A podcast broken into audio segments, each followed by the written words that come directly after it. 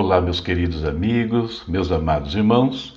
Aqui, Pastor Sinésio e o Pão Nosso de Cada Dia 2023. Cultura, conhecimento e espiritualidade. A leitura bíblica de hoje aconteceu no livro de Jó, capítulos 25 ao 27. O tema da nossa reflexão hoje será Afiliados, da teoria à prática.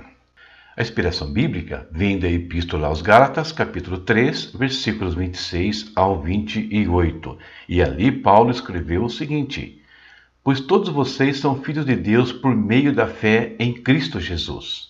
Todos que foram unidos com Cristo no batismo se revestiram de Cristo.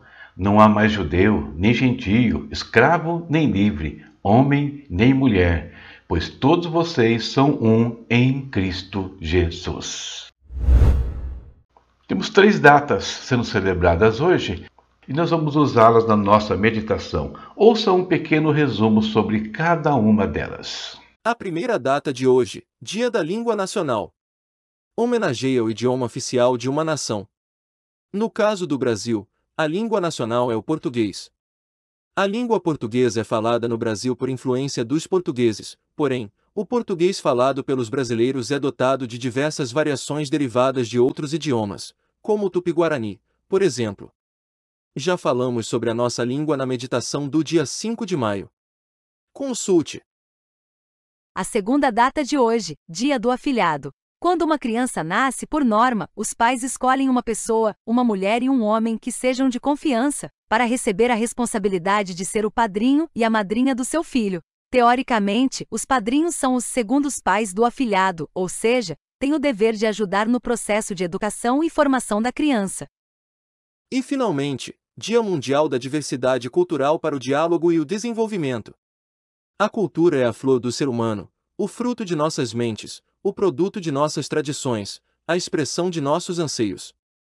Sua diversidade é maravilhosa, parte do rico entrelaço da civilização.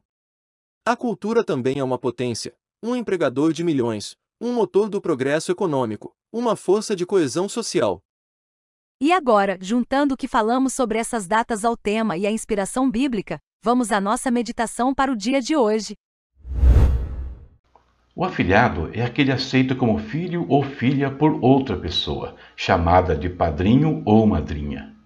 O vínculo entre padrinhos e afilhados advém de um compromisso, geralmente realizado em cerimônias religiosas, mas também pode ocorrer em outros contextos.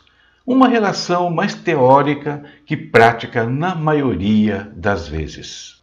Mas o afiliamento muda de contexto quando deixa de ser uma tradição e se torna uma adoção. Por quê? Porque nesse caso o afiliado de fato desfruta da condição de filho. A adoção não conhece barreiras raciais, sociais, de sexo, muito embora pais adotivos, na maioria das vezes, tenham um perfil preferido da criança a ser adotada. E esse quadro é uma alegoria perfeita para descrever o que Deus faz com aqueles que se aproximam dele, buscando abrigo debaixo de suas asas.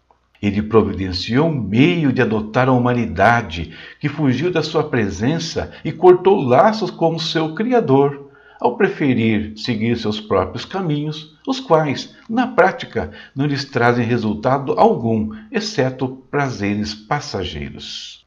O apóstolo João escreveu: Mas a todos que creram nele e o aceitaram, ele deu o direito de se tornarem filhos de Deus. Estes não nasceram segundo a ordem natural, nem como resultado da paixão ou da vontade humana, mas nasceram de Deus. Está lá em João, capítulo 1, versículos 12 ao 13. Deus nos torna seus filhos e essa relação independe de qualquer tipo de convenção social, ou seja, não existe barreiras nessa adoção, nem de homem, mulher, escravo, livre, rico, pobre, nada importa para ele. Mas, perante ele, sem perder as nossas características, somos um novo povo, experimentando uma transformação total que, começando agora, se consumará no dia que nos encontrarmos com Deus na volta de Cristo. Nesse dia, os diferentes serão de fato todos iguais, e a língua nacional será a do céu, não mais a deste mundo. Os direitos de filho começam aqui e agora, para quem opta por confiar em Jesus, o único que de fato muda nossa relação com Deus, nos levando a desfrutar de tudo o que o Pai Celestial nos deixou como herança. Essa é a nossa reflexão para o dia de hoje e eu espero que abençoe a sua vida de alguma maneira.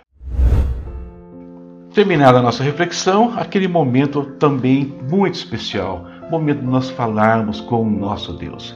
Vamos orar. Temos intercessões a fazer, tenho certeza que você tem coisas que você precisa na sua vida. E o Pai Celestial, que nos tornou seus filhos, ou pode tornar aqueles que ainda não são filhos do Altíssimo esse Pai vai nos atender em tudo o que nós precisarmos.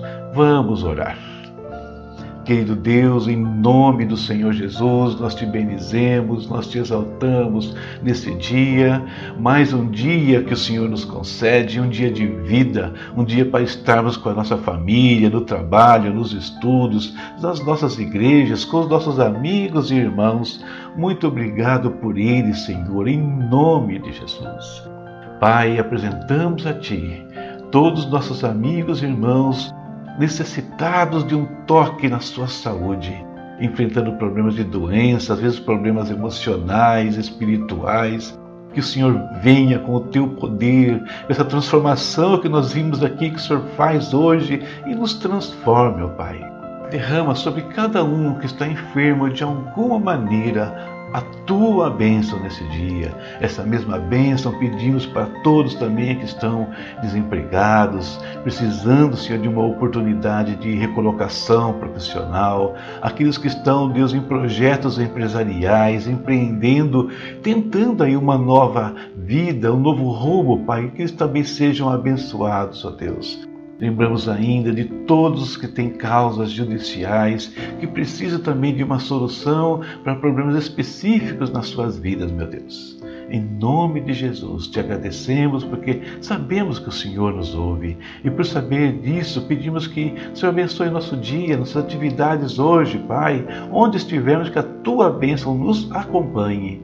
É o nosso pedido, é o nosso agradecimento. Em nome de Jesus. Amém. Amém. Terminamos aqui a nossa reflexão, oração de hoje. Lembrando que para amanhã a leitura é no livro de Jó, capítulos 28 ao 30. E também siga-nos nas redes sociais. Aí no canal você pode curtir, compartilhar, se inscrever, enfim, nos ajudar a propagar a palavra de Deus.